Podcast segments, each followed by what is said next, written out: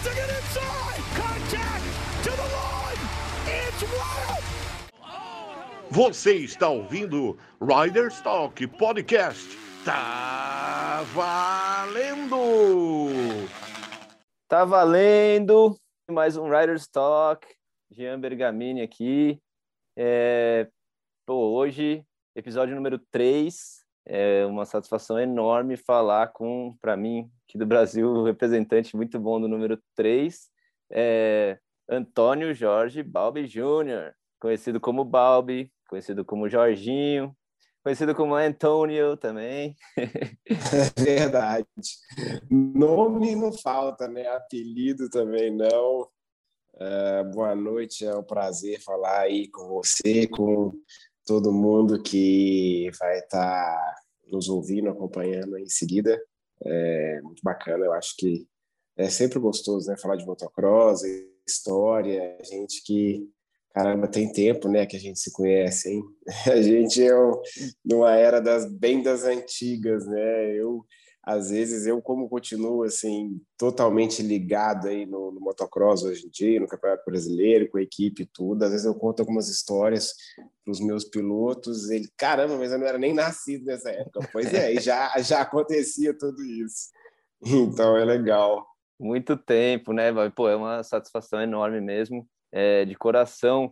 Pô, a família inteira, né, envolvida na, no motocross, cara, su, né, sua irmã, seu pai, o Max, é, eu lembro a primeira vez que, que eu te vi, a gente, de oitentinha ainda, com o número 60. Sim, eu também lembro de você com seu irmão. Não, foi algum, não sei qual, mas é algum Supercross ali. Nos Escola Supercross, é. Eu, eu lembro que, acho que 96 foi seu último ano de 80? Foi, foi meu último ano. Meu último ano. Eu até tinha mais um ano, 96. Foi alguma coisa, 96. É, foi 96, com certeza 96. É, o tamanho, já, já tinha tamanho para andar de 125, já tinha o gás, a experiência. Sim, sim. Eu sou um pouco mais. Sim, no ano seguinte. Um eu... pouco mais novo que você, então meu primeiro ano de brasileiro foi 96. Eu nem fiz o campeonato inteiro. É, mas eu lembro de da gente correr junto em 96, chegamos a correr junto em 80. Sim. E você já estava no último ano, já estava no nível mais alto que eu ali.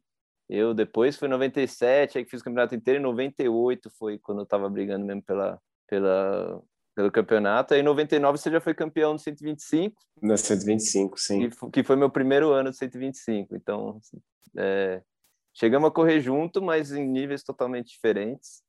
E, e aí logo começo dos anos 2000 eu já fui pro freestyle e aí acompanhando, aí acompanhando só de é, de perto, né? Várias vezes em corridas. Mas... Sim, a gente acaba que sempre vendo as coisas, as corridas e tudo, mas o foco mudou um pouco, né? É, deu uma mudada, a gente foi com a nossa. Ah, para o lado que a gente até foi meio que. Não por acaso, mas não é nada por acaso, mas umas, as coisas foram acontecendo e se encaixando para esse, esse lado. Mas, cara, o motocross é a minha raiz, motocross é, é minha vida, faz parte. Inclusive, é, eu tô pô, desfrutando demais de fazer esse o Radio Stock a gente começou com as lives lá no, no, no Insta. E aí pô a ideia de fazer o podcast e dar um podcast. visibilidade cara é para para os pilotos para as histórias para as personalidades de cada um né? O pessoal ter essa sentir sentir como se estivesse conversando com, com o piloto né em casa ou sim sim e, assim, eu acho que o motociclismo, né, o motocross, enfim, o esporte é muito carente disso, né? A gente, é, eu acho que é um pouco da cultura brasileira, né? A gente é carente de, de cultivar o passado, né? E eu acredito que toda cultura desenvolvida, a gente vê que os caras é, têm é, realmente uma valorização pelo passado muito maior né? Eu, eu vi, porque eu morei muito tempo nos Estados Unidos, corri lá, você vê que os antigos campeões são valorizados assim é, imensamente, tanto quanto os campeões da atualidade, da atualidade, né? E eu acho que o Brasil, não sei se é da nossa cultura, ou talvez é, por ser muito jovem ainda, né? O esporte, enfim, é, não é da mesma forma, mas assim, eu acho que de alguma forma tem melhorado. E o que eu vejo que talvez lá fora os caras estão muito na frente é porque tem muita gente que já foi piloto, ou já foi chefe de equipe, enfim, que teve diretamente envolvido aí na indústria, né, na linha de frente, é, participando da mídia, participando de eventos, enfim, é, até mesmo na confederação, equipes, isso acho que de alguma forma é, amadurece, né, faz com que o esporte se profissionalize, enfim, e acaba que, que tudo cresce, né. Sem dúvida, cara. Eu acho que é uma combinação das coisas que você falou do, da cultura, né, um pouco aqui no Brasil e, e talvez também de ser ser novo, um esporte novo, apesar que a gente tem muita história, uma história muito rica, né, desde os anos 80. Sim. É, pô, com certeza. É, todos os né, grandes campeões que a gente teve e, e grandes histórias, né, cara? Um negócio que não pode ser esquecido. Eu até vou aproveitar o gancho para falar do Carlãozinho Coachman, que está fazendo né, o Museu é, da Moto. Sim, fazendo um museu, uma iniciativa muito legal. Muito legal, né, em Socorro. E a gente tem que valorizar os nossos, cara, e realmente não, não deixar morrer. E, e pra, eu acho que são as pilastras, né, da a fundação do, do esporte, que se a gente pudesse aproveitar melhor também, igual você falou, né, estando na mídia, chefe de equipe, em evento, trabalhando de alguma forma, o negócio só, só cresce, só tem uma, uma base cada vez mais forte, em vez de acabar com ficando com, né, com aquelas lacunas, assim, falta de, de, de fundação. Fica né? muita lacuna. Muitas vezes eu me paro e pergunto por que, que o motociclismo, por que, que o motocross não cresce no Brasil, o que, que acontece? Cara, eu vejo que tem muita falta de planejamento, é imensa falta de planejamento, que a gente teve picos aí muito fortes, veio Hollywood, veio o Skoll Supercross, veio a CBM na era Lincoln, mas pela falta de planejamento, parece que na hora que está querendo explodir, dali a pouco volta a estaca zero, né? E aí muita gente pergunta, ah, por que, que não tem mais piloto envolvido com as equipes, é, ex-pilotos? Não é porque os caras não querem, é porque realmente não tem espaço. Né? Eu, para continuar envolvido no, no esporte, eu tive que criar o meu espaço. Ninguém chegou, Balbi, vem aqui, a equipe está pronta e seu salário é tanto, vem trabalhar na nossa equipe. Não. Eu tive que, eu tenho uma empresa hoje que é uma equipe e eu sou o dono de toda a estrutura, sou dono de tudo, ou seja, é, é porque eu sou muito apaixonado pelo esporte que eu continuo nele, senão provavelmente eu seria mais um que poderia estar contribuindo para o crescimento do esporte, que depois que acabou a carreira como piloto profissional, é, ia se afastar, né? ia ficar só assistindo, não ia estar tão envolvido. Então, é, essa falta de planejamento é, por parte da confederação, mas também por parte dos apoiadores, né? das fábricas, eu acho que é, a gente tem muito para evoluir. É, é, é, o que eu falo também. Altos e baixos, a gente viveu, poxa, é, tantas eras aí boas e tantas eras difíceis, quando parece, igual você falou, parece que vai o negócio dar uma caída de novo. É, a gente tem o lado econômico que é muito instável né, no nosso país. É, o nosso país é instável, a economia é instável. Um dia o dólar está num, num, valor razoável, daqui a pouco explode. É, realmente tem economia também. Vários fatores aqui, remando contra a maré, eu sempre falo. É, mas, cara, se a gente parar para pensar, o Brasil ainda, por sendo um país de terceiro mundo, ainda é privilegiado, porque sempre tem os patrocinadores, né? É, a empresa motociclística no Brasil é muito rica, então se a gente pensar, sempre a Honda está investindo, a Yamaha, né? em algum momento a Suzuki investiu muito, hoje em dia a KTM está entrando forte, Kawasaki também já investiu, então assim, é, diferente de alguns países que não tem investimento, aqui no Brasil existe um investimento, né? Eu acho que talvez é realmente organizar e planejar para que a coisa possa crescer e a gente não fique tão dependente é, somente das fábricas do, do motocross para financiar o esporte, do motociclismo, né? Porque é uma conta cara, né? É uma conta cara, né? E se a fábrica tiver que patrocinar o piloto, patrocinar a equipe, a transmissão na televisão, o evento, é, e qual o sentido, né? Eu estou fazendo uma festa, eu estou sendo convidado, e, então, assim, é estranho, né? Eu tenho que pagar a conta, tudo tem que a fábrica fazer. Então, essa falta de planejamento aí é complicado. É, cara, é... existem meios, né? Como você falou, é muito rica, né? A indústria da moto, a indústria das duas rodas tem tem uma independente dos altos e baixos da, né, da economia e tudo mais, sim, sim. tem muita gente é adepto, tem muito consumo. O mercado de né? moto só cresce, só cresce. Né? vamos ser sinceros. Exato. O consumo só cresce, o mercado de moto só cresce. Né? Nessa pandemia aí a gente viu o mercado automobilístico sofrendo um pouco e o mercado de moto disparou. Só aumentou. Né? Então, só aumentou e até inflacionou. Se você quiser comprar uma moto zero hoje, você está pagando 30% a mais, 40% a mais. Uma moto de rua, não falo nem. É, eu trabalho no ramo, eu tenho empresa de motopeças também, além da equipe. E, cara, é, é, essa semana mesmo passou, a gente precisou comprar uma moto nova para o entregador e, cara, tá muito caro. Né? Então, eu acredito que é, essa indústria aí está muito bem, graças a Deus. Né? A gente fica feliz por isso.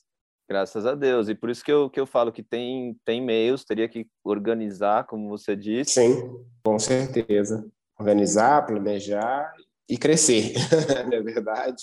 Mas é muito engraçado isso que você falou, porque a gente se sente assim, que você tem que criar seu próprio espaço, né? Criar o, as marcas têm que fazer o evento, patrocinar o evento, né? Sim. Investir na mídia, investir em tudo. E a gente, isso aqui é um exemplo disso. É, eu tô Sim. A, é, criando meu próprio espaço, criando, porque a gente não tem programa de, de moto, né, não de motocross, de duas rodas aqui.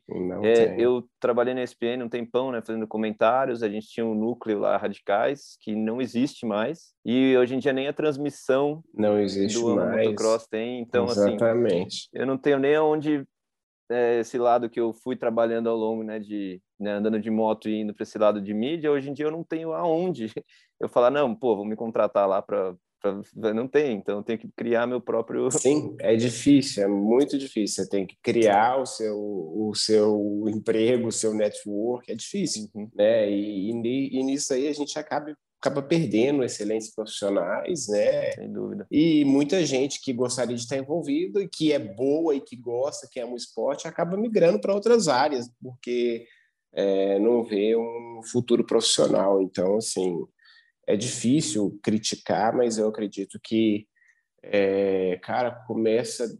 Não tem jeito, a gente é política e a CBM, a Confederação Brasileira, como a maioria das confederações ainda é muito politizada, é, é muito política, então, assim, e a política no nosso país a gente já sabe como é que funciona, né? não precisa falar muito, né? A gente vem num momento aí que a política está super em evidência e, e no motociclismo não é diferente, talvez até pior, porque talvez com a maior evidência na política convencional aí a gente vê uma fiscalização maior, uma concorrência maior, enquanto que no motociclismo aí é difícil, cara. É assim, é, enquanto não mudar o estatuto, onde seja algo mais dinâmico, mais profissional, a gente vai estar sofrendo com isso.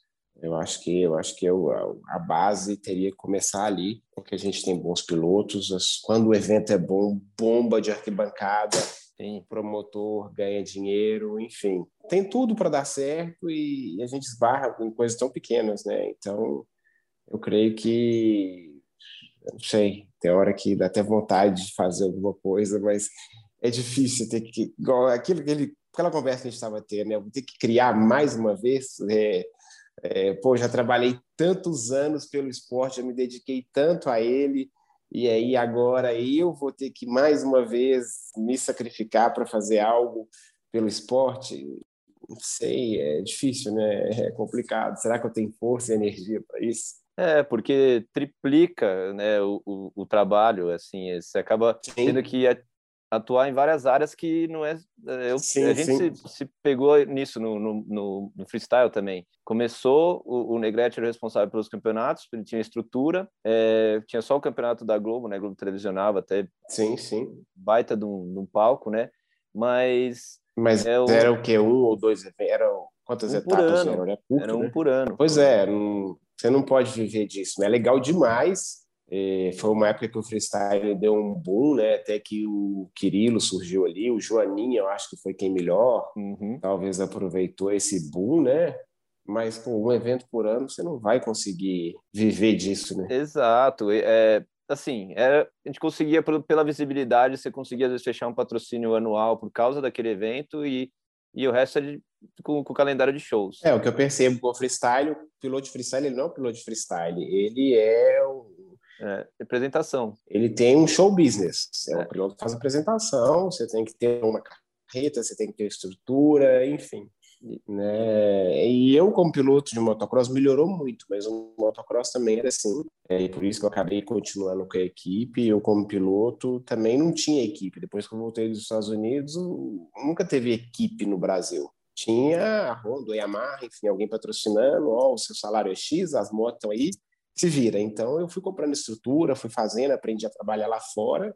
E aí, depois, com o fim da minha carreira, cara, eu falei, pô, já tô com a faca e o queijo na mão aqui, vamos atrás e vamos, vamos tocar a equipe, tentar é, passar um pouco da experiência que eu tenho para frente. É. E algo que me, me faz bem, cara, me fez muito bem, eu não posso reclamar não, no sentido, financeiramente não, a equipe não é um negócio que está muito louco, mas é, por realização pessoal, profissional, é algo que, que me faz muito bem, então é, a gente o amor pelo esporte continue e a gente vai em frente. Eu acho que compensa, cara. Eu acho que é muito importante, é, até falo em nome de não só de mim, mas acho que em nome do esporte, que é, agradece de você ter essa iniciativa, de você continuar na, né, nessa na resiliência e no, no foco para se manter no esporte de qualquer forma e passar sua, sua, sua experiência, né, passar toda a sua seu, sua sabedoria, né, seu knowledge que eu acho que é um negócio que você falou, pô, não,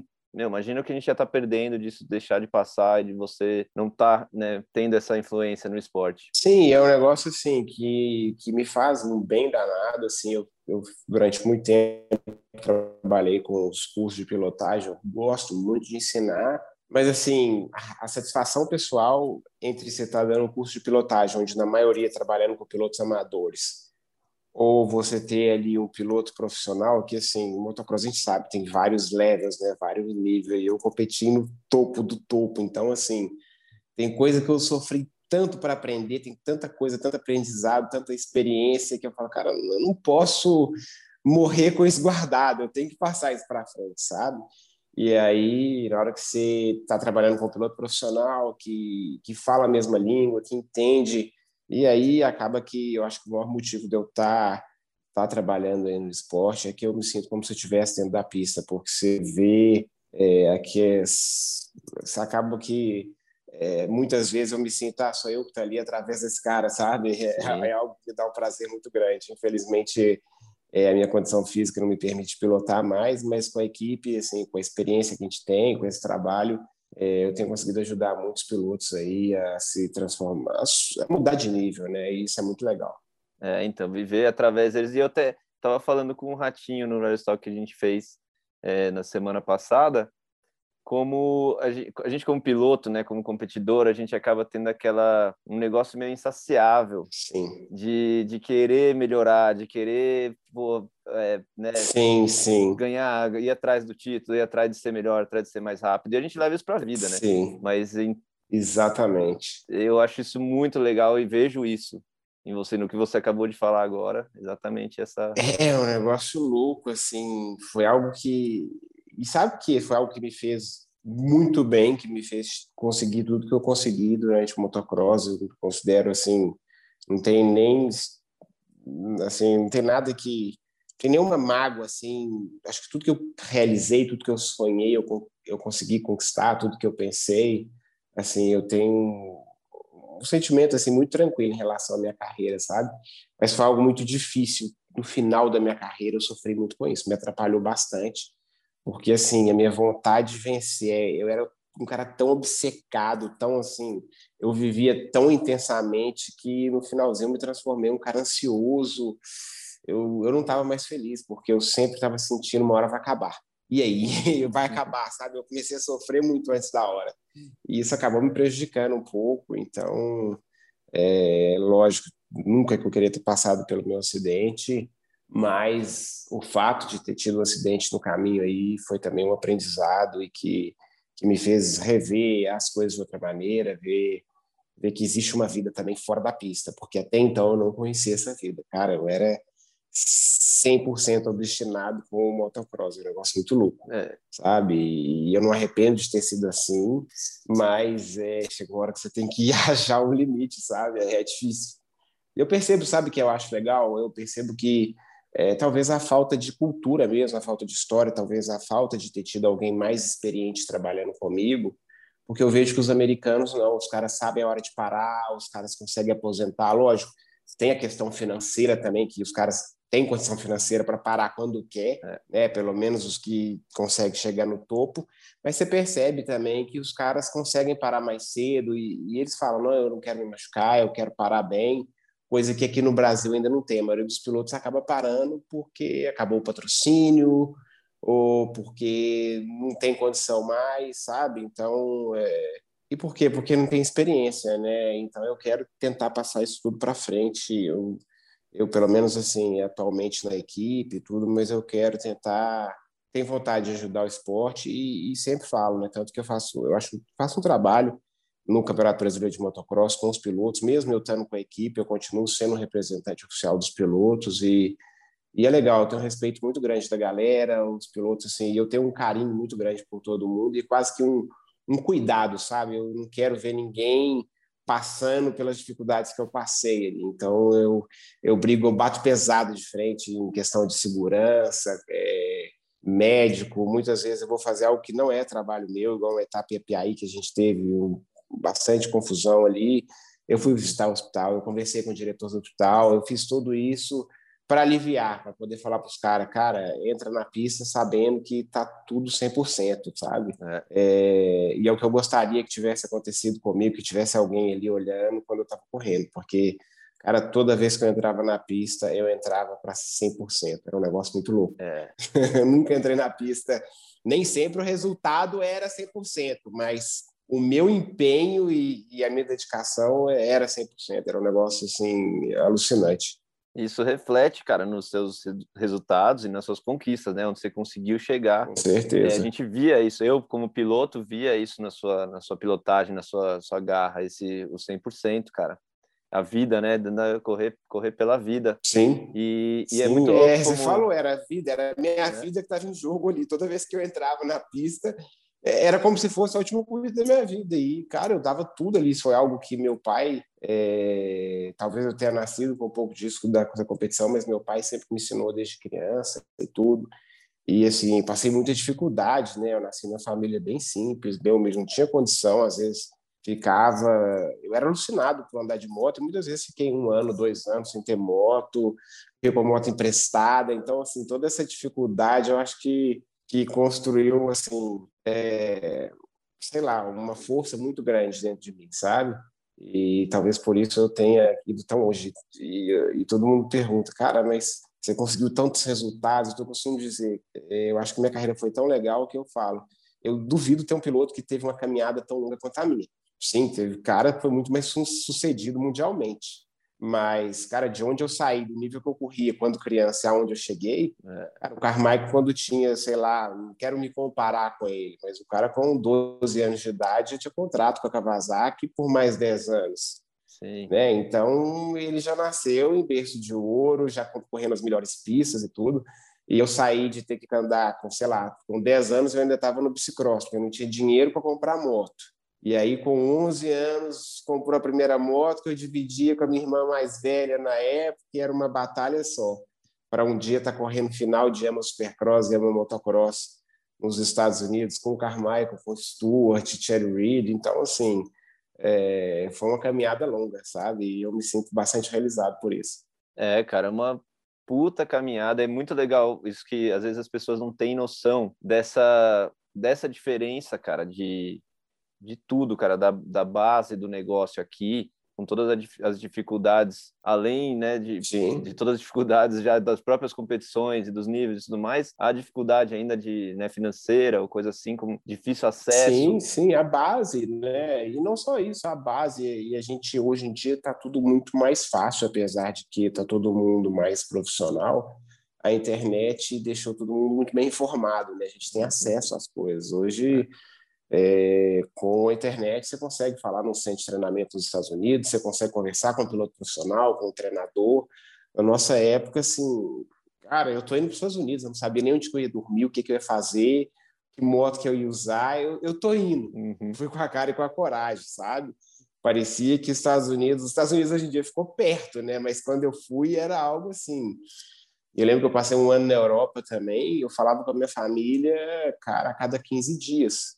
Era um cartãozinho de telefone de 15 euros que durava 30 minutos, então, assim, era o que tinha. Né? Não é, tinha mudou o mundo. Então, hoje chamada dia, por Skype, não poder ver a pessoa. Disso que a gente tem hoje, né? Exatamente. Então, assim, eu acho que é, foi legal. Eu consegui. Bem, a gente vivia, a gente conhecia o motocross americano, o motocross mundial, da revista Motocross Action de seis meses, desatualizada, é, que chegava pra gente. Ficava esperando chegar na banca, cara. E as poucas que tinham, né? Esperava chegar na banca e, e das poucas que tinha, você relia e relia aquilo ali até você decorava a revista. Então, é, foi legal, sabe? Poder, talvez, para mim tenha sido tão legal viver isso, porque exatamente era algo que parecia inatingível. Eu imagino hoje que para um piloto, sei lá, de 15, 16 anos, né, ele não imagina já o Amo Supercross ou o motocross como algo inatingível. Exato. Já se transformou em algo normal, talvez porque eu tenha ido correr, né? Enfim, aí o Enzo veio também, está indo muito bem, então isso já passou algo a ser algo mais natural. Sem dúvida. Né? Mas na minha época era algo assim, muito inédito. Então é mais fácil hoje, mas foi, foi muito mais legal também, né? Que eu fui, sabe? Eu acho que isso foi bacana. Não, foi a abertura das portas, realmente. É, sempre quando a gente cita alguma coisa de que, tá, que tem sido feito lá, tem que citar você antes, porque por mais que já teve até né, o, um pouquinho o, o Rafinha foi o primeiro que chegou a classificar para a noite, né, para o night show, mas não para a final. Sim. É, Paulinho já tinha ido, o Negrete também tinha ido em Daytona, coisa assim, mas o primeiro que se estabeleceu lá, que conseguiu Sim. andar em equipe, fazer, poxa, a gente já vai falar daqui a pouco de, de Daytona. Eu acho que eu construí um nome lá, né? Assim, é, todo mundo, todos os amigos. Hoje eu tenho um monte de piloto que vai e volta, cara, e, e graças a Deus assim todo mundo que fala ah, Brasil, alguém pergunta ah, como é que está o Balbi. Todo dia eu tenho notícia de alguém que fala ah, do Balbi. Então, assim, é, eu acho que eu consegui é, colocar o Brasil, entre aspas, né? alguém saber que existe motocross no Brasil nos Estados Unidos. Né? Eu consegui levar o nome do Brasil lá fora. Então, isso foi muito legal. É, eu tenho, inclusive, amigo em comum, o Jordan Burns, da Moro Triple X, né, um dos donos, sim, sim, founders sim. Da, da Moro Triple X, é amigão meu, pessoal, e apoiou a gente, né, tá no, no começo do freestyle, quando eu fui pro Global X Games lá em 2003, e ele sempre fala, cara, sempre comenta de, do Antonio. sim, sim, é verdade. Então isso é muito legal, né? Eu acho que essas pequenas coisas aí valem o sacrifício que a gente tem é, de viver do esporte, enfim. É, foi muito bacana o período que eu morei nos Estados Unidos, foi muito legal e até hoje eu tenho bons amigos lá e, e enfim, foi algo que me fez crescer muito, não só no motocross, mas é, pessoalmente também, né? Acho que a gente vive outra cultura, enfim, você vê uma grandeza. Expande, né? Os horizontes. Expande muita coisa. Exatamente. E você chegou a fazer na geral do Ama Motocross, você fez top 15, né, no, no campeonato, que eu não lembro exatamente. Eu fiz o Ama Motocross, eu fiz, eu fui top 11, na verdade, eu fiz o ah, 11 primeiro lugar. Eu era top 10 até duas baterias no fim, eu era nono, e aí eu tive um DNF, uma quebra de motor, e eu acabei fazendo 11 no geral. Mas mesmo assim foi um ano muito positivo. Se você olhar da metade do campeonato em diante, a maioria das minhas baterias eu estava entre os 10. Estava sempre ali 7, 8, 9. Cheguei a fazer top 5 em Nadila no geral.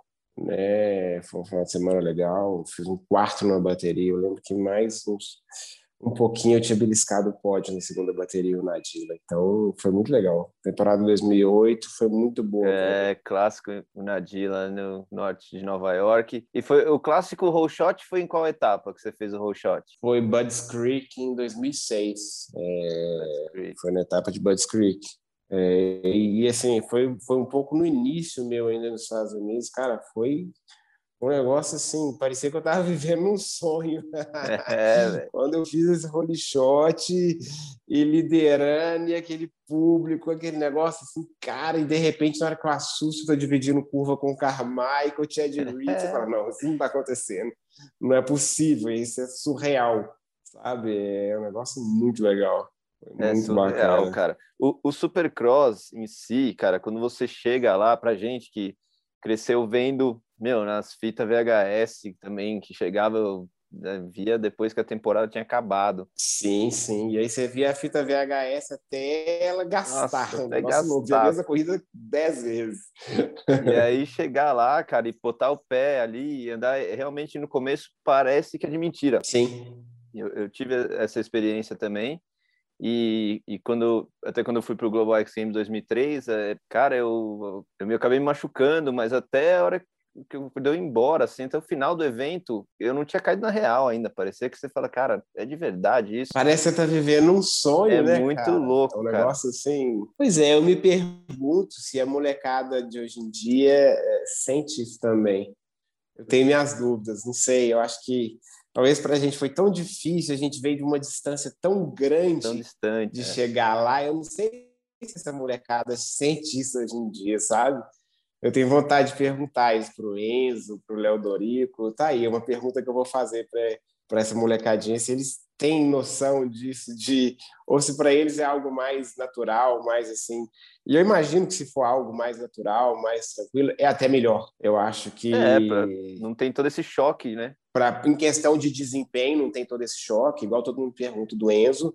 Cara, ele é um puta de um piloto, mas assim, é, eu valorizo muito o trabalho que o pai dele fez. Sim. Porque, cara, ele foi correr nos Estados Unidos na cinquentinha. Desde pequeno. Ele já correu o Loreta desde pequeno, então, assim, para ele não foi nenhum. Ele não foi criado no motociclismo brasileiro e depois. Porque eu, quando cheguei nos Estados Unidos, eu falei, cara, eu estou fazendo outro esporte. Principalmente quando eu comecei a andar supercross. Era outro esporte.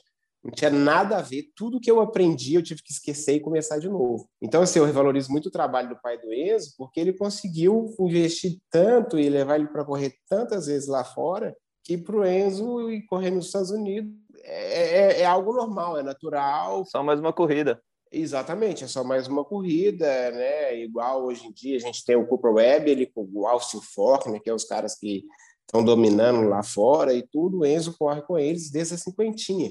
Né? Então, não tem aquele impacto, sabe? E esse impacto é legal, é um sonho para a gente viver isso, mas, assim, de alguma maneira não é bom, você se pressiona muito mais, né? Você, é, talvez o fato de você achar que aquela é a única oportunidade da sua vida, você dá um valor imenso, mas também te faz ficar muito mais adrenado, muito mais nervoso do que pressão, se né? fosse só um final de semana a mais, né? Igual é, sua primeira etapa, igual você falou, foi o primeiro ano do Campeonato Brasileiro. Parecia um negócio surreal. Dali a pouco, no segundo, terceiro ano, não, é só mais um final de semana, é natural. É. Eu tô aqui na frente e pronto, e eu faço parte disso. É. É, então, eu acho que essa barreira que eu tive que vencer aí também foi algo que foi bem difícil, assim, e que todo mundo me pergunta, cara, qual que é o segredo para a gente ter um, um brasileiro lá? É, tem que fazer o que o pai do Enzo fez, não tem outro jeito.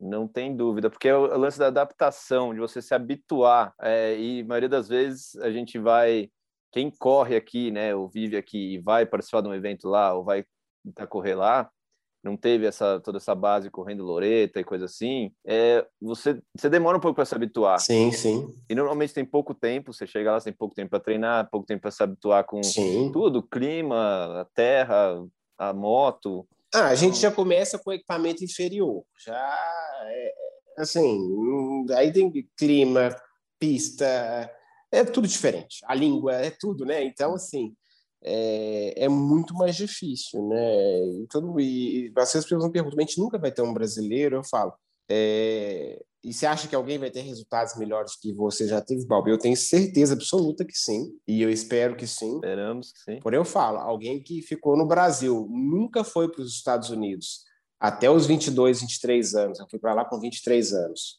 nunca mais vai fazer o que eu fiz. Isso daí ninguém mais faz. mas alguém que saia daqui, igual o Enzo saiu, igual o Léo Dorico, que está correndo categoria de base lá, eu tenho certeza absoluta que pode fazer é muito melhor, é muito mais, e a gente torce para isso, só tem esse caminho. Mas sair do Brasil, se formar aqui, correr categoria de base aqui, começar o profissional aqui, depois ir correr lá fora, infelizmente não vai ter jeito. O Brasil não vai ter base para isso nunca. É. Infelizmente, eu também vejo esse esse gap ainda continua. É... Esse gap continua. Tá mais e fácil de ter bobear não mudou tudo. nada. Não tá nem mais perto nem mais longe. Também arrisco dizer. Do mesmo tamanho, é. sabe? Todo mundo, ah, o motociclismo brasileiro com a vinda dos estrangeiros cresceu muito. Cara, a competição no Brasil está muito forte, o campeonato é muito forte, não é fácil, mas não o gap não fechou. Porque é. se você pegar o cara que está ganhando um campeonato brasileiro aqui, ele não vai andar entre os 10 no Mundial, ele não vai andar entre os 10 no AMA, ou seja, não fechou. É. É, eu saí do Campeonato Brasileiro sem nunca ter corrido fora, e fiz um 15 na minha primeira participação no motocross. Animal. Então, é muito forte. Hoje em dia, os caras. Muito animal. É muito animal. Você os vê, caras o Hamler... que estão ganhando aqui não vão fazer isso lá. Exatamente. O Hamler tá lá praticamente a vida inteira, né? É, desde pequeno. E não anda entre os 20. Quando anda, entre ali 17, 18. É, esse final de semana ele fez, fez 16 ou é. 17, alguma coisa assim, top 15. Pois é. Mas assim, ele já tá lá há anos, né? Já é a quarta temporada temporada dele já na 250, quinta, enfim. É uma realidade completamente diferente. Então, é, eu não acho que esse gap diminuiu, não. É, é infelizmente, eu, eu gostaria que sim. Eu acho que o nosso campeonato nacional está muito forte, está muito legal. É, até em questão de evento, a confederação, os promotores aí estão com a faca e o queijo na mão. Né? O circo está muito bonito, hoje as equipes têm carreira, tem piloto profissional. Aquele problema de ter gate vazio né, na principal categoria, tá muito bonita a festa no Campeonato Nacional. É. Mas os eventos em si ainda são fracos. Os eventos, o nível de evento ainda é muito ruim. Para o nível que os pilotos estão, para o nível das equipes, é, é uma pena. É. Porque o campeonato está muito forte. É, então, pelo, você falou tudo, pela estrutura das equipes, pelo nível dos pilotos, pela história já do esporte no Brasil, Sim. tudo que a gente já teve de evento grandioso que já teve aqui. Bacana. Realmente, gente, eu acho o que, é evento é... tinha que estar num outro patamar. Outro patamar. Eu acho que o que falta para o Brasil decolar realmente é o evento. Tá tudo bem, as equipes, tudo. Tem, tem uma geração nova vindo aí, tem muito piloto bom vindo. É, o custo atrapalha um pouco, o esporte elitizou um pouco é, na nossa época, a gente era um esporte que todas as classes ainda conseguiam correr. É, hoje em dia, não tem jeito, virou um esporte de classe média, alta para cima. para cima. É. Mas, assim, ainda assim, eu vejo que, que, que, muita coisa evoluiu, muita coisa melhorou. Só que o nível de evento, cara, é... imagina o seguinte, né? Se a gente pegar lá 20 anos atrás, sei lá, 21 anos atrás, 1999, o Skoll Supercross. Cara, a gente ali estava muito mais próximo uhum. do que era um AMA Supercross do que hoje em dia o que a gente tem para um AMA Motocross ou para um AMA Supercross. Tipo assim, eu diria que o, AMA, o Skoll Supercross em 1999 era assim algo muito próximo do que próximo assim nas suas devidas proporções, mas era algo que te daria uma base para um dia pensar em correr um AMA Supercross. É, mais próximo. É, e eu lembro que os caras que vinham fazer o show de freestyle, os caras ficavam assustados de ver o quão grande era o campeonato, as pistas, organização, o público, porque os caras vinham fazer o show de freestyle na época achando que vinha para o bando de índio, que não ia achar nada que... Eu lembro que eu cheguei a conversar com um ou outro, na época acho que foi o Clifford Adoptant que eu conversei bastante com ele, o, o Havaiano, enfim. E ele falou que estava assustado com o nível do campeonato. O Pocoroba, quando veio, falou a mesma coisa. Né? E, infelizmente, não foi dado sequência. E hoje a gente vê é, o gap dos pilotos continua o mesmo, mas o gap em relação a, a evento está anos-luz. É. Piorou muito. Piorou muito. E é, e assim, é muito louco, cara, porque o evento, sendo grandioso, sendo bem estruturado, ele vai atrair mais mídia e, consequentemente, pode atrair outras marcas de fora do esporte, um Sim. interesse de, de investimento, além de só as marcas do meio, né? Não, atrai tudo, né? Atrai mídia, atrai patrocinador, atrai até novos praticantes. Uma criança é. que vai assistir uma corrida na arquibancada fica apaixonada com aquilo e vai apurrinhar o pai até conseguir começar a andar de moto, né? Então, assim... Que foi o caso, né? Nos anos 80 e 90 foi muito o caso, porque tinha, sabe, roda de motocross. Exatamente. Uns campeonatos, assim, pô, com, com Eduardo Sasaki, Jorge Negrete, Jair Nogueira e várias personalidades ali que você olhava e falava, meu, quero, quero fazer isso, quero andar de moto. Quero estar tá lá um dia, eu quero fazer isso. Exatamente. É uma época que a Rede Globo, né, apoiou muito o motociclismo, deu um boom e depois a gente volta a estar esquecido. E, e assim, mas o que eu vejo, falta pouco e, e, é possível fazer. Hoje em dia a gente tem uma vantagem muito grande. Uh, alguém que qualquer promotor que falar que é caro, ah, que não tem mídia, cara, a internet hoje em dia a gente não precisa de televisão aberta mais. É. Se você pegar e fazer uma boa transmissão pela internet, divulgar e fazer um promocional violento, você consegue transmitir e vai ter um público muito grande assistindo. E aí, com esses números, de novo, você leva para o patrocinador, o patrocinador empolga, coloca mais dinheiro em cima e faz a engrenagem girar. É. Hoje em dia, a gente tem uma transmissão gratuita que, se for bem divulgada, se você é. comprar anúncio em Facebook, Google e investir, sei lá, 30 mil reais aí numa transmissão de, de divulgação, eu tenho certeza absoluta que você vai bater, sei lá, 4, 5 milhões de, de views ali no final de semana, não tenho a menor dúvida. É, então. E a coisa mais importante que você disse aí, a, a divulgação e uma boa transmissão, cara, uma transmissão de qualidade, uhum. uma transmissão né, com, com coment nos comentários especializados. Comentarista. E, com... e até terem embaixadores né? para ajudarem na divulgação, sabe? Sim. É, alguns embaixadores do esporte. Headshot dos pilotos, e aí você pega, sei lá, hoje em dia você tem que pegar, pagam os influencers lá. Pra divulgar. Ah, tô aqui no evento de motocross no Instagram o dia inteiro, vai divulgando. Tem que saber fazer. Eu vou te ser bem sincero, não é tão caro, mas tem que ter muita boa vontade e tem que querer fazer. E eu não percebo os nossos atuais promotores é, com essa empolgação de, de fazer o negócio crescer, sabe? Uhum. Não sei, eu até penso, até tem uma, um projeto na minha cabeça aqui, é, eu vou ter que acabar fazendo uma corrida modelo. Eu, eu penso em fazer uma corrida, uma única no ano, mas assim, para ser um evento diferenciado, uhum. sabe? E, sinceramente, não é o custo. É, eu, eu, acho que eu consigo fazer um evento no mesmo custo do Campeonato Brasileiro de Motocross e que tem condição de ser um negócio assim é, animal. Estourar. Para estourar. É. Entendeu? Mas, novamente, eu não vou ganhar um centavo. É muito trabalho, né? Mas, assim, sabe? E é possível. É. Então, assim, para quem é do, do ramo, para quem já está com a faca e o queijo na mão, seria muito mais fácil do que eu ter que me reinventar e largar minha empresa e, e ter que fazer um negócio desse. Mas é, é, o único jeito que eu vejo o motociclismo crescendo, sabe? Porque você tem que pôr tudo no final de semana, cara. É. Você tem que pôr motocross, você tem que pôr freestyle, você tem que ter.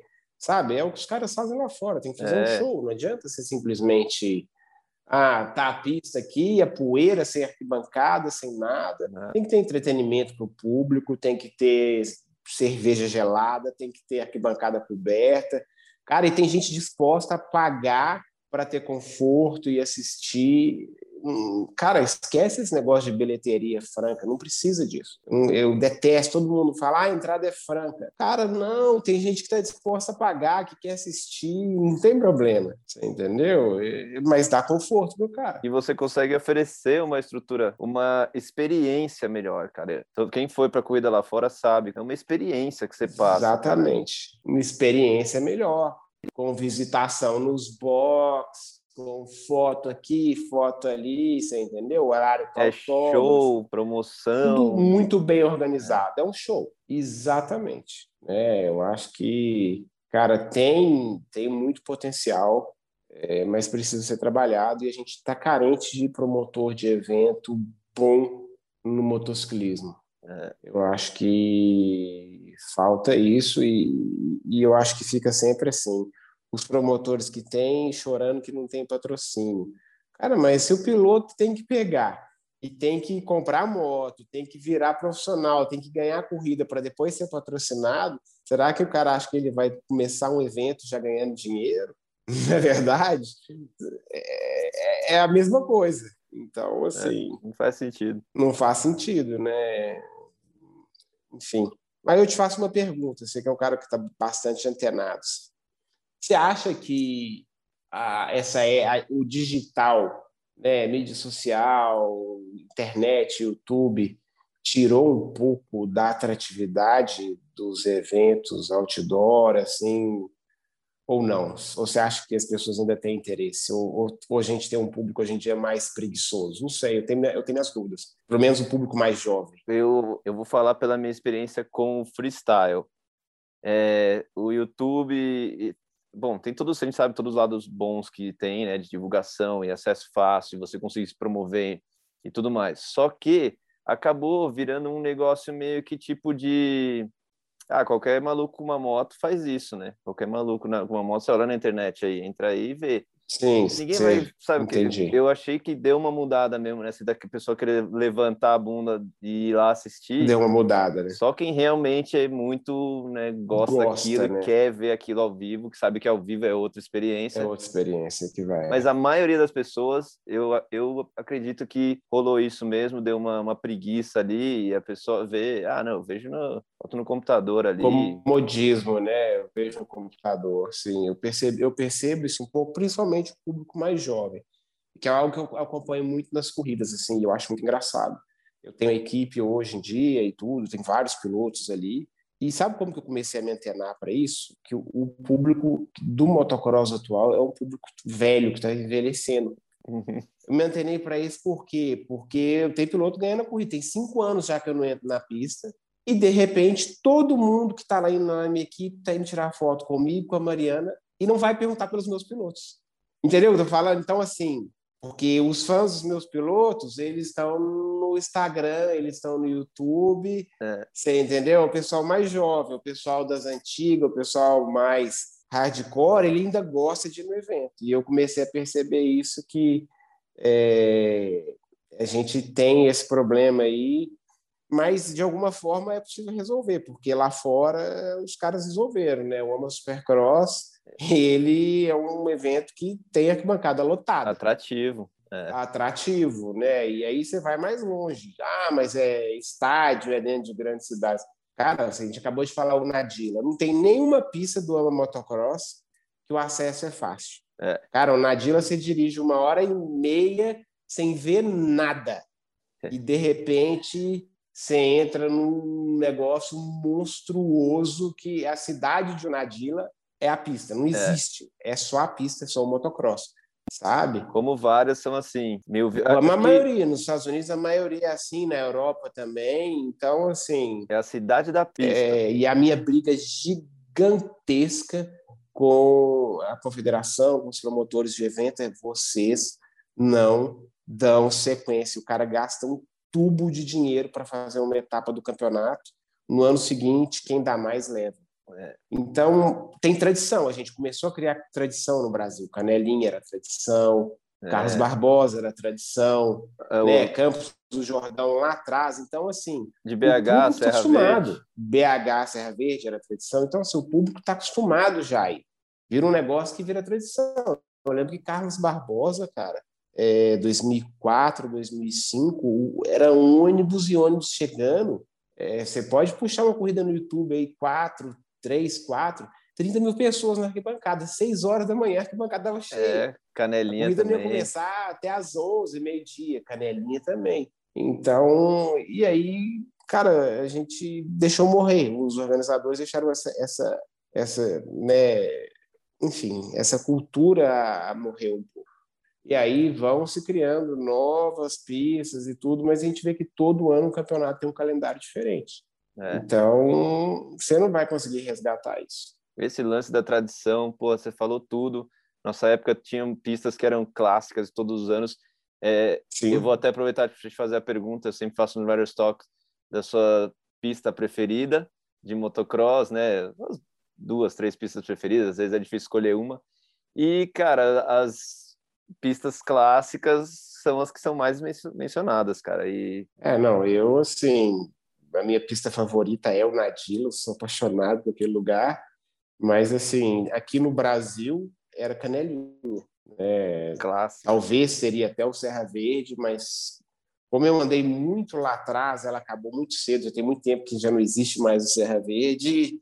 Eu acho que eu corri mais tempo em Canelinha, então ela acabou é, sendo aí a minha pista favorita. Canelinha no Brasil, não tem dúvida que é a pista mais legal que tem. E é engraçado, eu, eu como eu parei de correr no começo dos anos 2000, corri todo ano corria lá em, em BH, no Serra Verde, e ela Aqui é, em BH. é uma das minhas pistas. A sua pista favorita. Praticamente a pista é- preferida, porque eu tive. Toda vez eu tinha resultado bom lá, andava bem lá. É, marcou também da gente correr um ano da 80 junto com o Mundial de 250. Aquilo foi marcante demais para mim, assim, ver dentro da pista Stephen Everett, Silves de Maria, é, Tyron Volens, os caras, sabe, aquilo foi incrível para mim e marcou muito, então Cara, sabe o que, que eu lembro da- dos mundiais aqui? Cara, eu lembro do cheiro. A gente nunca tinha visto um combustível especial, aquele tanto de lubrificante. Cara, era um negócio assim, de novo, todo um sonho, e isso existe. É. A gente ficava assim horas, às vezes ficava uma hora bobo. Eu lembro que acabou o treino, acabou tudo, eu ia pro boxe e ficava olhando a moto dos caras assim, até escurecer. abismado. Até o mecânico pôr uma lona em cima e não ter mais nada, assim, parado, sabe? É, Eu não sei se a juventude, se os adolescentes hoje em dia têm é, Essa vibe, né? essa mesma paixão que a gente tinha pela moto, cara, essa vibe, sabe? Eu não sei, ou eu era um cara muito diferenciado, eu tinha uma paixão muito grande pela moto, porque eu convivo, eu convivo muito com, com os pilotos mais jovens e tudo, assim, eles não têm essa mesma admiração, essa mesma paixão pelo motocross que pelo menos eu tinha, sabe? É, é- é engraçado. É uma isso. fascinação, né? Que eu acho também, eu também me relaciono com isso que veio muito da moto prim- primeiro. É o que eu mais minha atração, minha, minha- eu era fascinado pela moto.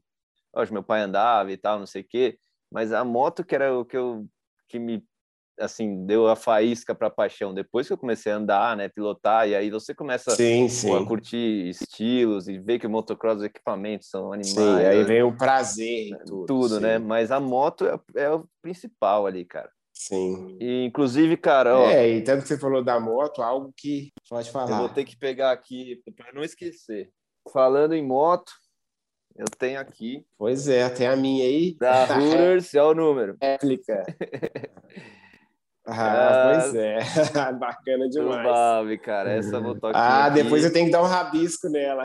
tem que dar um rabisco nela, cara, na lateral. Bacana aqui. demais. Pois Pra é. quem tá ouvindo, essa é a motinho réplica do Balbi, aproveitando já Ah, que legal. entra no YouTube no We Ride BR, W-E-R-I-D-E BR, que aí você vê as imagens da motinho também. E na próxima vez, ó, autografada, Com da certeza. hora. Ah, que bacana. Isso é muito legal, cara. Isso pra gente não, não, tem, não tem preço, né? Pois é. É legal isso, né? Às vezes, é, você falou um negócio que quando que na nossa época, quando que eu, quando criança, ia imaginar que, cara, ia ter uma moto minha de um brinquedo, né? Um merchandising, uma coisa assim que você fala, é é inimaginável, né? Igual eu aqui no Brasil, até foi algo muito legal. Eu fui, eu, eu assinei uma marca de tênis infantil, cara, e foi algo muito legal na época, vendeu muito, então eu tenho guardado. Meu filho é alucinado, eu guardei esse par de tênis, nunca imaginava que ia ter filho, nada. E hoje ele tem um, um tênis com meu nome, com, com solado de pneu de motocross, sabe? Umas coisas assim que é, são realmente marcantes, que é muito bacana, sabe? A gente é, às vezes esquece, né? Nem valoriza tanto, mas é algo que, que é legal, que, que acho que é o, é o sentido, dá sentido, né? Valeu a pena. É, cara, com certeza. Com certeza você sente que é, é um negócio que você nem imagina que você conseguiria né, alcançar e depois que você vê alcançando outras gerações, seu filho vendo aquilo.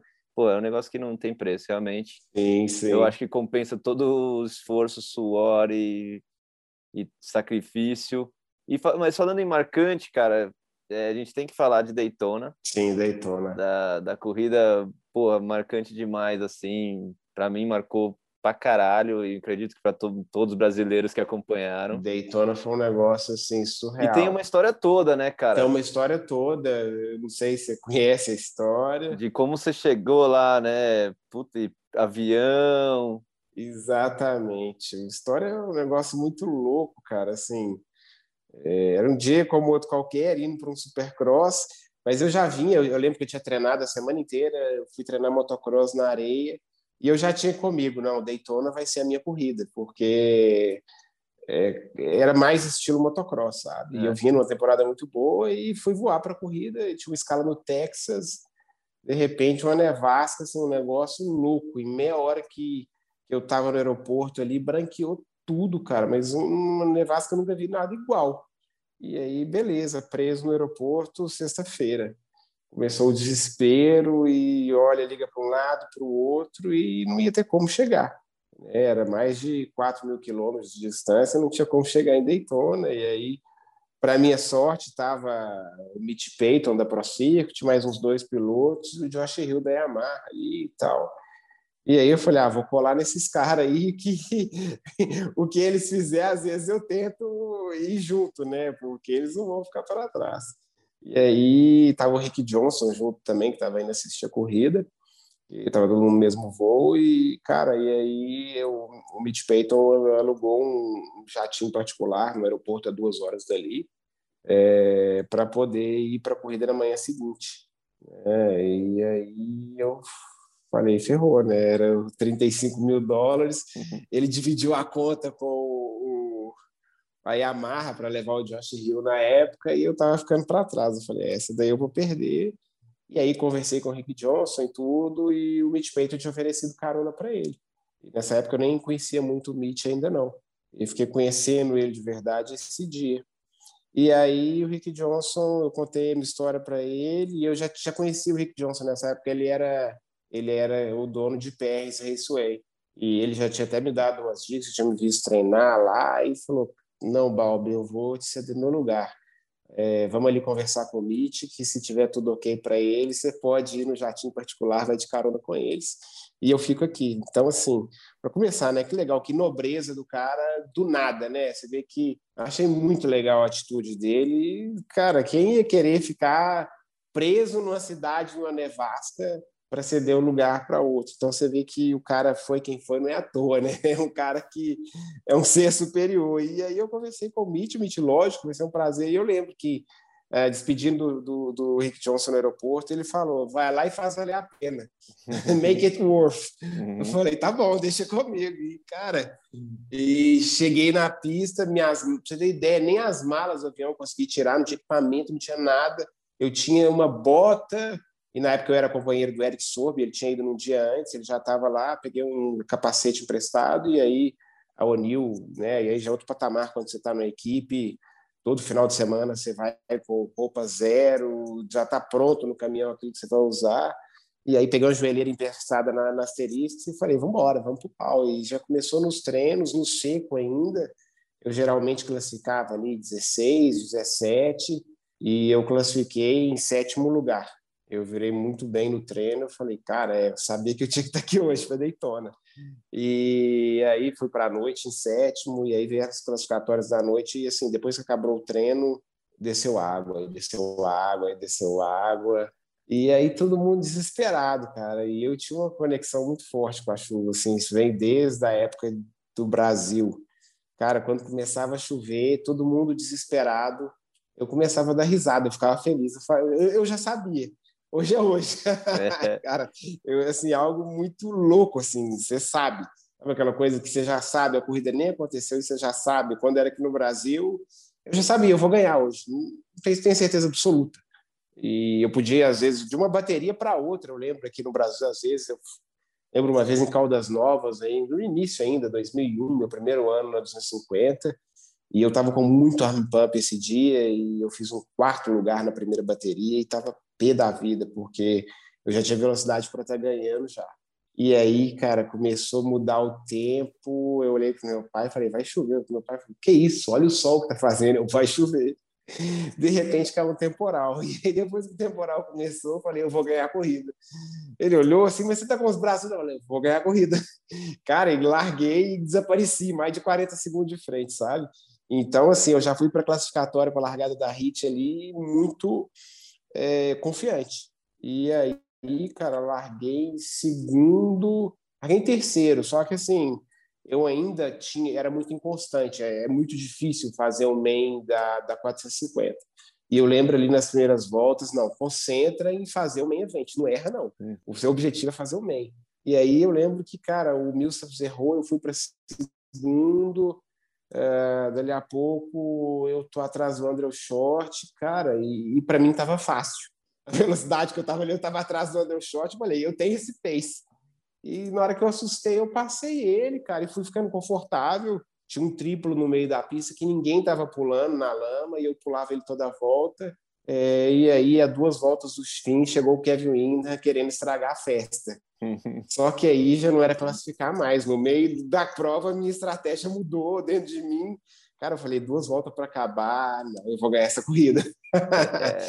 cara, e o Kevin Winda é um cara que era muito bom na lama. Muito. Tipo assim, o histórico dele, ele sempre ganhava, bem, não sempre na lama, né? Kevin ainda é, tipo assim, na minha opinião, um dos caras mais talentosos que já andou de moto. Cara, e ele pôs pressão. Não foi ele que ganhou o main event? Foi ele que ganhou o main event, é, né? exatamente. E ele pôs pressão, pôs pressão, e eu vinha de lá, me segurei e ganhei a prova. Foi um negócio assim foi surreal, foi surreal, foi muito legal. Surreal. E aí, na hora que a Erin Bates me chamou para entrevista no pódio, é, cara, foi assim, eu não acredito que isso está acontecendo. E sabe o que é mais legal? Daytona, Flórida, né? Tem comunidade brasileira. Cara, assim, mesmo com a chuva, estava lotada e tinha muito, mas muito brasileiro, mas muito brasileiro na arquibancada esse dia. E eu lembro que, assim, entre a largada da. Entre a classificatória e a largada do main event, cara, o meu box estava lotado. É. Meu chefe de equipe perguntava: eu tô com o Carmichael no box, com o estúdio, o que, que tá acontecendo? Tinha muita gente. Apareceu um brasileiro de tudo que latino, tudo que era latino estava lá no box. Então, assim, foi um dia muito legal, foi bacana demais. Foi algo assim que realmente ficou na história.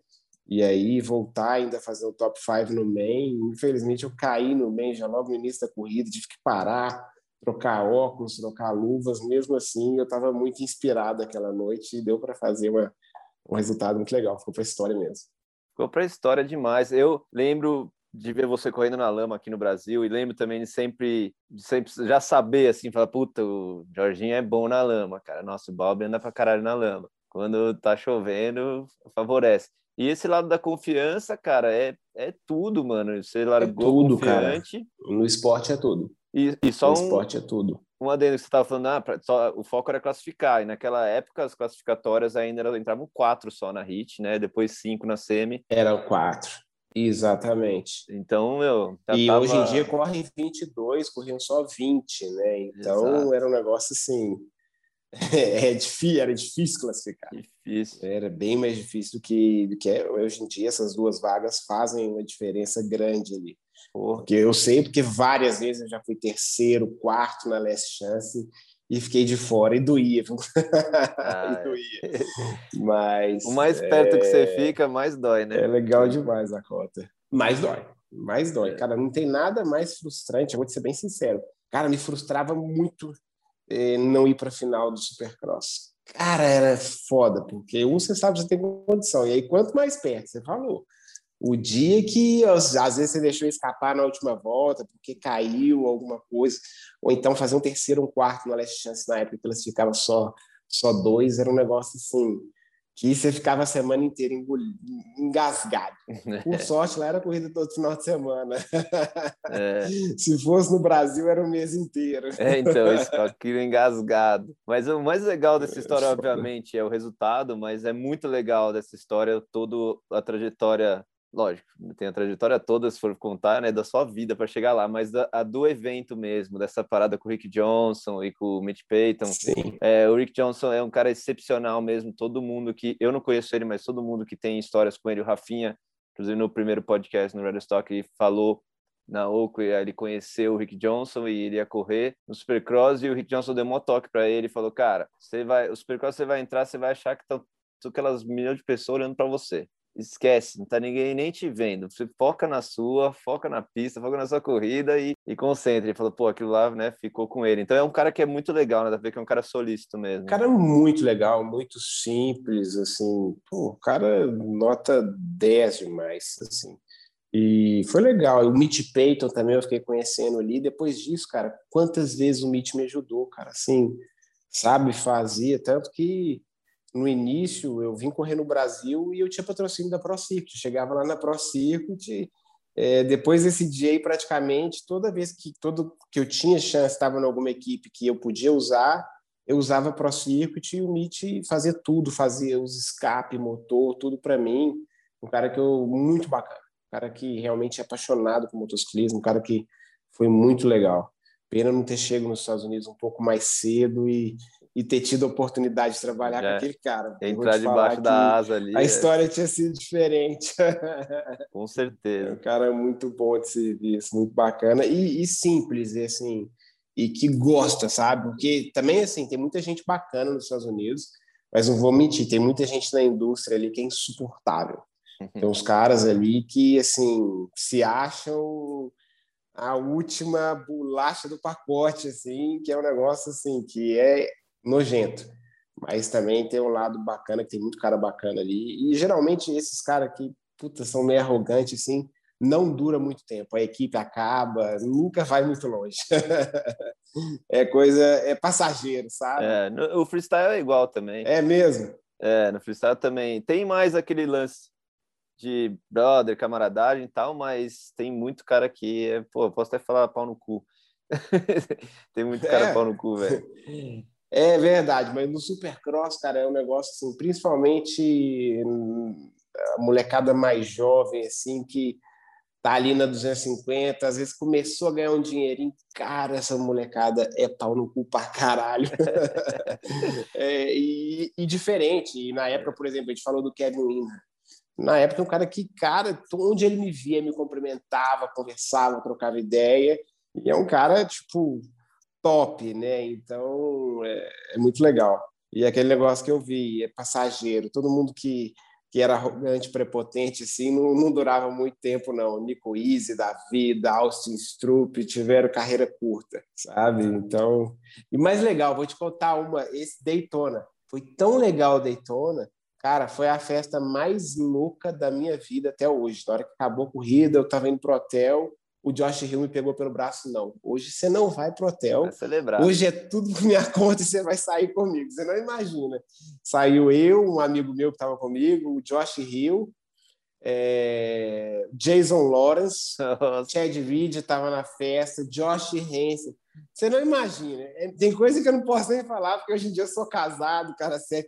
Mas você não imagina o que foi essa festa depois de Daytona. Foi, assim, um negócio muito louco. E, cara, o Lawrence era louco, mas louco assim. Você não faz ideia o que aquele cara era de doido, completamente.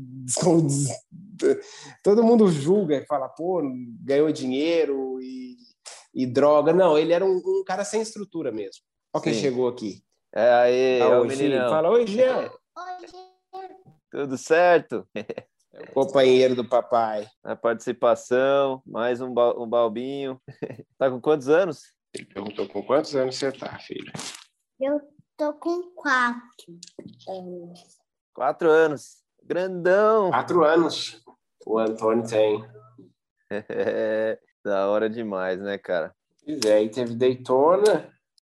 Foi um dia realmente especial e sei lá, teve outras também. Teve o Motocross das Nações 2010 que marcou muito, assim. É cara, o time brasileiro estava bem desacreditado, sabe? É, eu lembro que, putz, o Ratinho ia fazer parte, deslocou o ombro, aí depois era o Thales, e, enfim. E uma semana antes do evento, praticamente tinha um piloto no time, que era. E aí o Pipo entrou no time, no lugar do Ratinho. Cara, e a gente viajou com o Thales machucado. Aí o Thales tentou andar na semana da prova, não conseguiu. Isso já lá nos Estados Unidos. E aí, por sorte, a gente achou o Anderson Cidade. Estava lá nos Estados Unidos, assim, fazendo turismo. Aí ele voou, testou um dia a moto e a gente alinhou para o Motocross das Nações. Olha que loucura. Eu lembro dessa história do Anderson. E aí, como sempre, né? Como sempre, eu, eu era o último a entrar na pista, né? E aí o Pipo não foi bem, o Anderson também não, também não tinha nem como exigir deles. Cara, e, e assim, era que a gente tinha que fazer um resultado entre os cinco para poder classificar. Era praticamente impossível. E eu tinha na minha bateria o Dange, Cairoli, Max Nagel, enfim, Clement Desal. É, olhando assim, quem estava inscrito era impossível. E, cara, e eu larguei bem pra caramba, larguei em terceiro e peguei um ritmo bom. Eu, eu gostava muito, eu já tinha corrido uma motocross ali em Lakewood. Cara, e eu estava muito inspirado nesse dia, nessa bateria. E eu lembro que eu briguei a corrida inteira com o Clemon Desal. Eu lembro que tinha um quádruplo gigantesco que ele não estava pulando. E aí várias vezes ele me passou e eu voava por cima dele, passava ele de volta nesse quádruplo e foi a bateria inteira assim e acabou a bateria, eu bati em quinto lugar e a gente classificou o Brasil para mais uma final. Essa corrida aí foi uma das melhores baterias, muito, muito, muito forte. Então foi foi um dia bem legal. Lakewood, Lakewood. é do Colorado, né? Do Thunder Valley. Do Colorado, onde foi a segunda Thunder Valley, exatamente, onde foi a segunda etapa do ano. Em altitude. Exatamente. Prova bem dura, altitude, tudo, uma pista bem técnica. Bem difícil. Mas eu bem difícil. Mas eu gostava muito de correr em Lakewood e, e nesse final de semana lá não foi diferente. Deu para levar o Brasil para mais uma final. E quantas das nações no total você participou? Cara, eu participei de cinco nações, é, quatro finais. E eu tenho até um recorde pessoal meu que eu sempre falo. O Brasil tem cinco finais em motocross de nações, né? E eu estava presente nas cinco. É.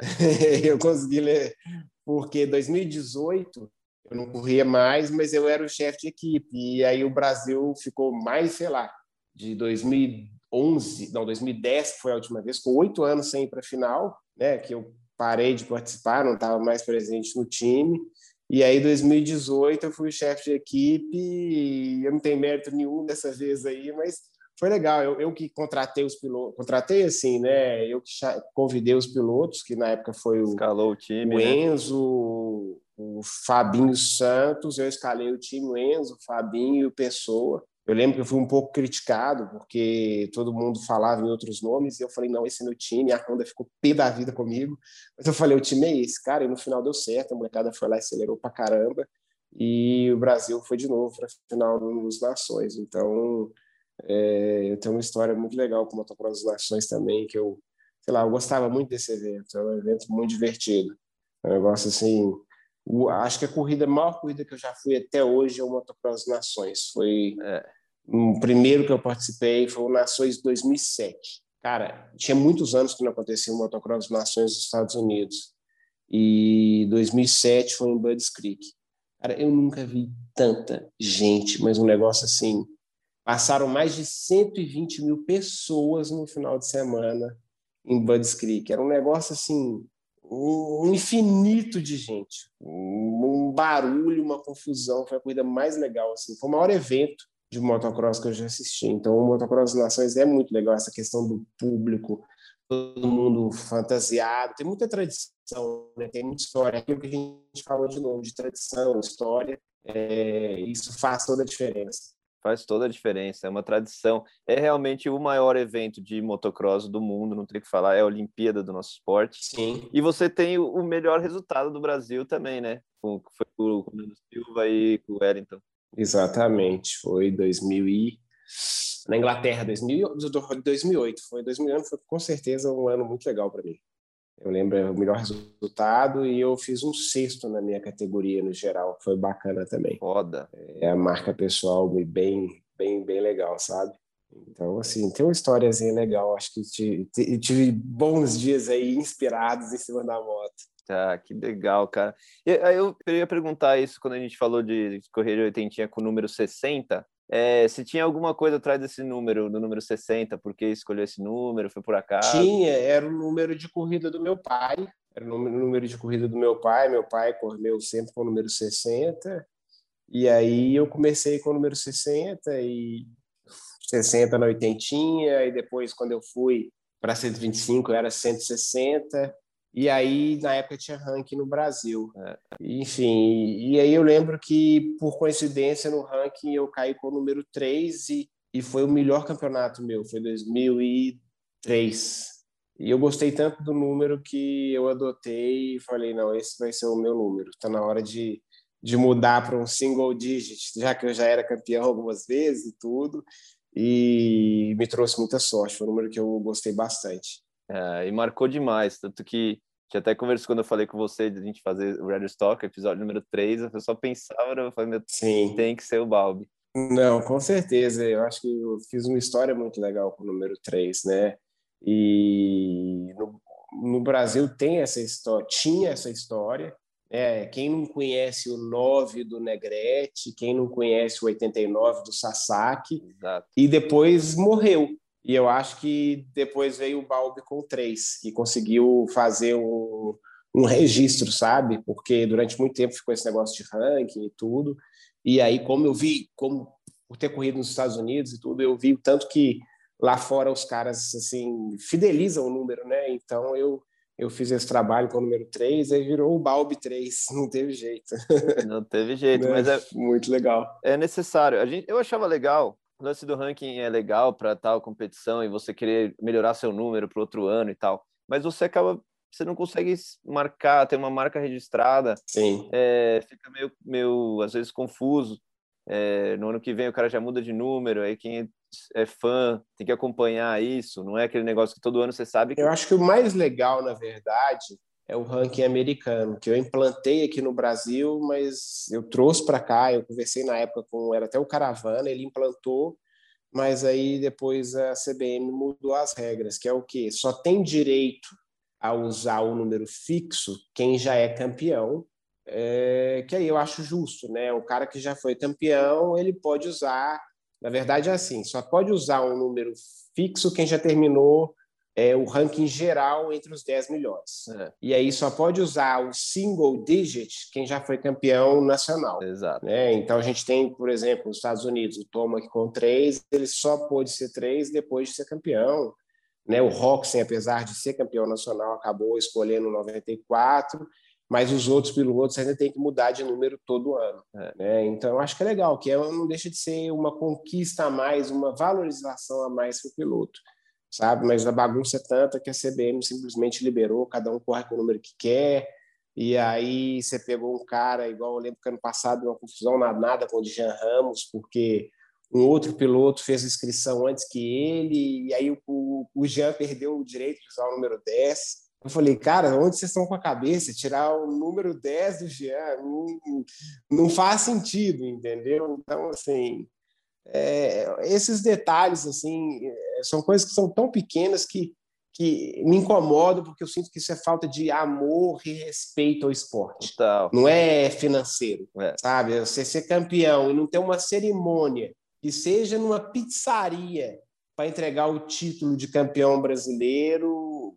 cara, não entra na minha cabeça, é. sabe? E já foi melhor. Eu lembro, igual outro dia eu postei, não sei, tem um tempo eu postei uma foto é, de uma cerimônia de premiação com meu pai, com meu avô, aqui em BH, dentro do Hotel no Minas, tudo assim, um negócio profissional, de terno e gravata, sabe? Assim, cara, é o mínimo que a gente espera, é o mínimo de respeito aos pilotos, sabe? Eu, eu tava procurando umas fotos aqui hoje mais cedo e tem essa aqui, não sei se vai dar para ver por causa da luz, mas a entrega do Paulista, com o Chicão. Pois é. Grande locutor Chicão, que eu andava acho que de 60 na época. E todo ano tinha, cara, uma, pô, uma cerimônia de entrega de prêmios. Tem que ter. Eu acho que, assim, a vida do piloto profissional já é tão sofrida, é tanto trabalho, às vezes não tem reconhecimento financeiro.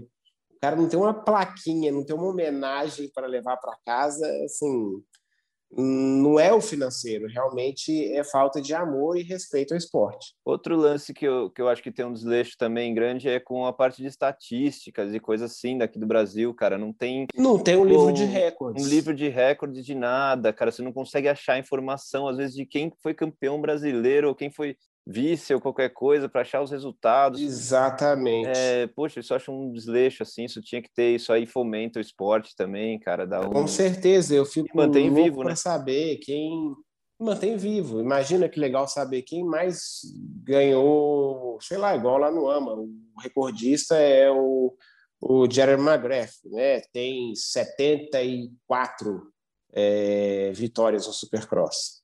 Né? Quem já, quem foi o cara que mais ganhou etapa de brasileiro na categoria MX1?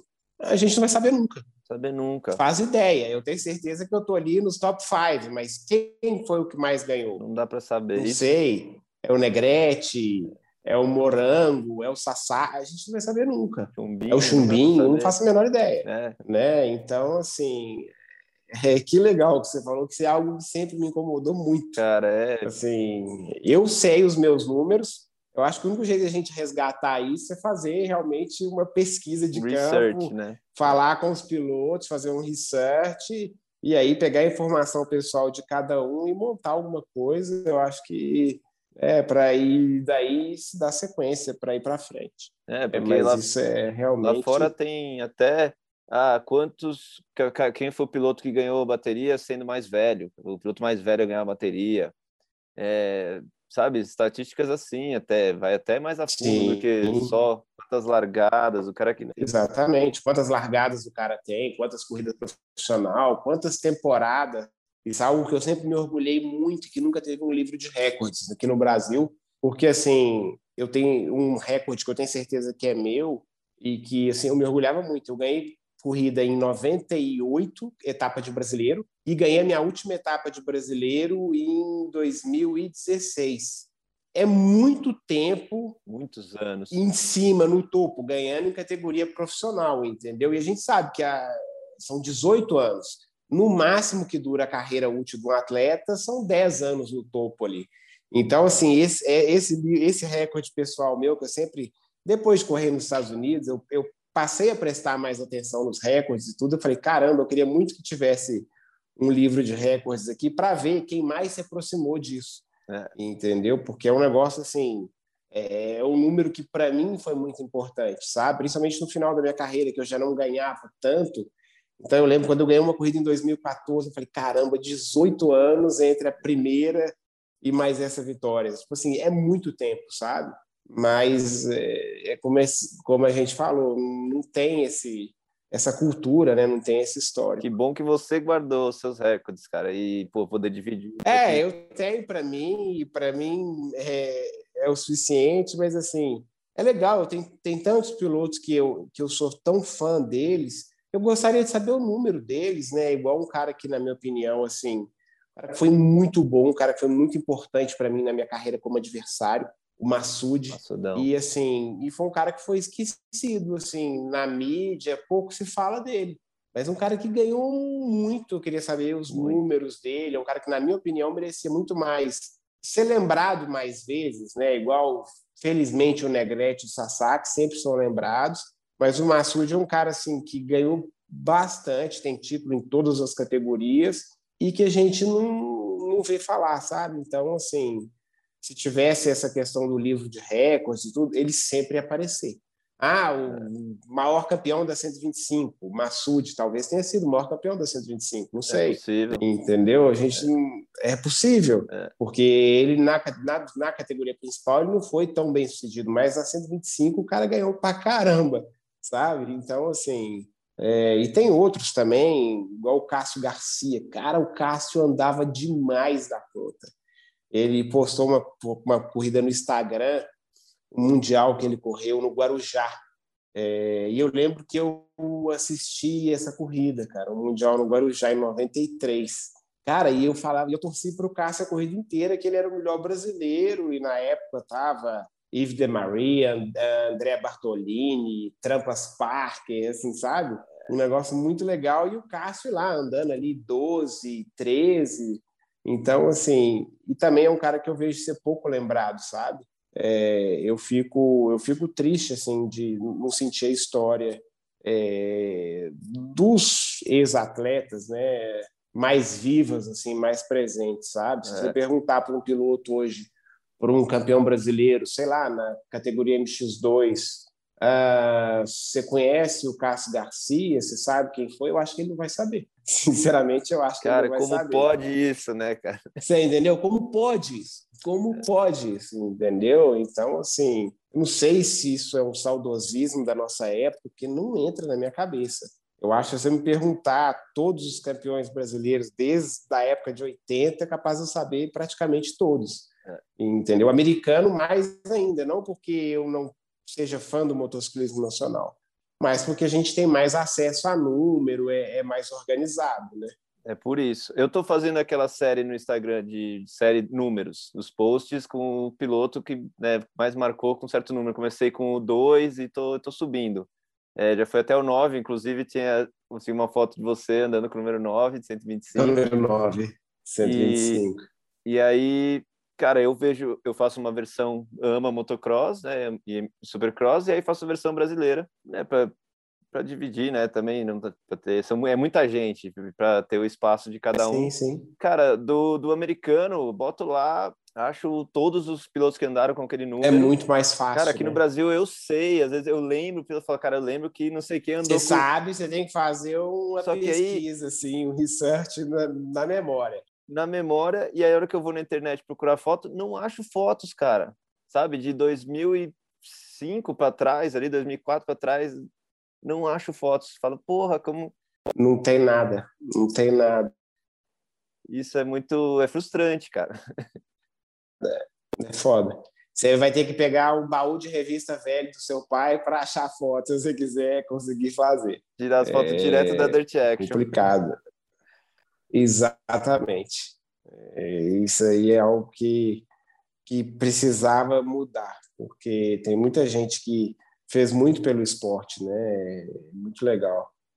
E que, e às vezes, os principais a gente ainda lembra, né? Mas alguns caras, assim, que foram referências e que, cara, não sei, é igual. Você, acho que você tá no grupo do, do anos 90, tá? Não tá? Sim, sim. Um grupo de do WhatsApp, você tá junto lá, não tá? Sim, sim. E ali, igual outra gente estava conversando, sei lá, uns caras que foram assim, um pelotão meio intermediário, tipo Guto Lima, Alberto Tonhozzi, uns caras das antigas, assim, que eu vi correr. Marquinhos Assunção. Sabe? Marquinhos Assunção. Esses caras, então, a gente não, vai ter nunca, ninguém vai nem saber quem foi. Até mesmo fazer uma homenagem ao Eudes, né? Eudes Guedes, cara. Eudes, exatamente. Lembrança o Eudes é um cara com carinho para ele. Cara, puta, o cara, carinho demais, que Deus o tenha, né? Homenagem, um abraço pro, pro Diogão, irmão dele, que né, não deve estar tá passando força para a família, né?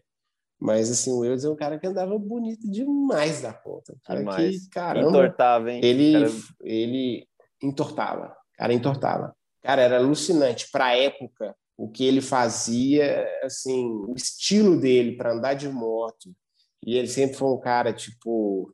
Ele era um cara à frente do tempo dele, na questão do estilo de pilotagem. Sem dúvida. Ele comprava os equipamentos, saber se vestir, a moto. Eu lembro que eu ficava olhando assim, eu ficava assim de cara, porra, eu disse, o cara tinha estilo. Basicamente é isso, o cara tinha estilo. Tinha estilo. Hoje em dia é fácil ter estilo, todo mundo tem porque tem acesso, né? Exato, né? Mas muito mais fácil. Na época era só ele.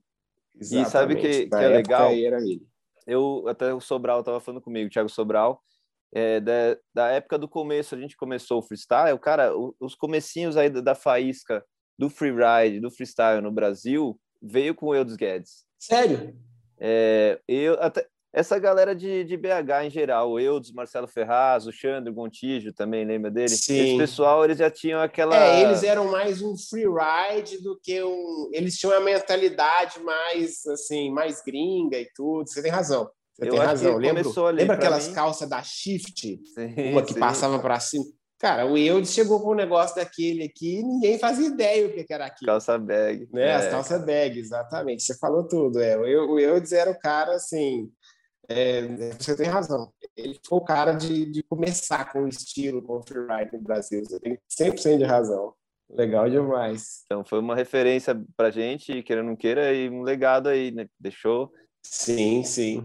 Isso, porra, mar marcou bastante a gente, a gente que ah, somos pioneiros em fazer manobra, tal, aquele negócio, mas começou antes, já veio dali, eu já comecei a aprender ali com, com ele. É, mas, mas é legal, né? Que bate-papo bacana esse, porque é, eu não consigo conversar isso com o pessoal que, que acompanha o motocross, sei lá, de 10, 15 anos para cá, e é difícil, é, não tem, né?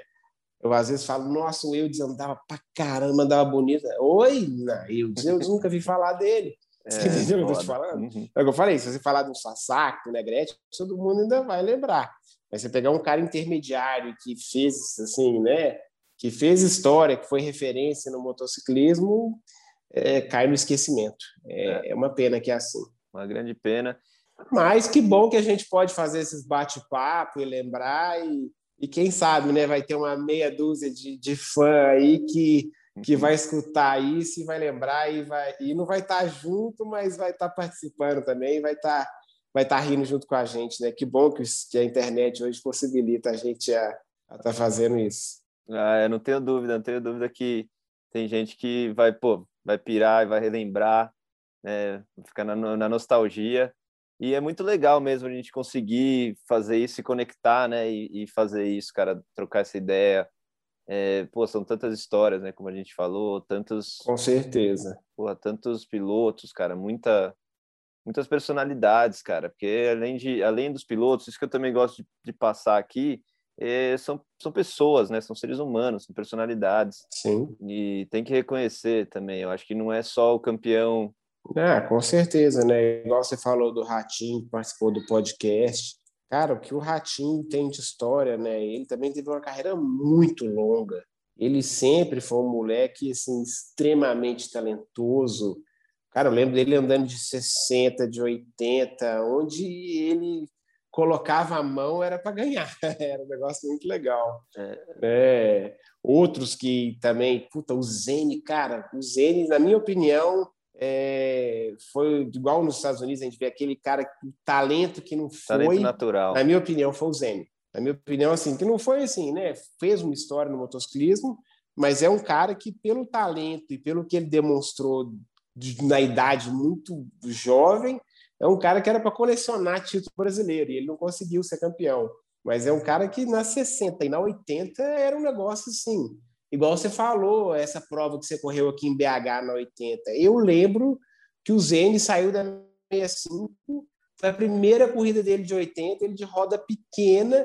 Na primeira corrida ele já saiu, acho que ele não bobeou, ele ganhou, fez segundo lugar. Um negócio assim, o moleque andava demais. Né? Era um moleque assim, se você pegasse o Zene daquela época, desse dia aqui e falasse, vai para os Estados Unidos correr.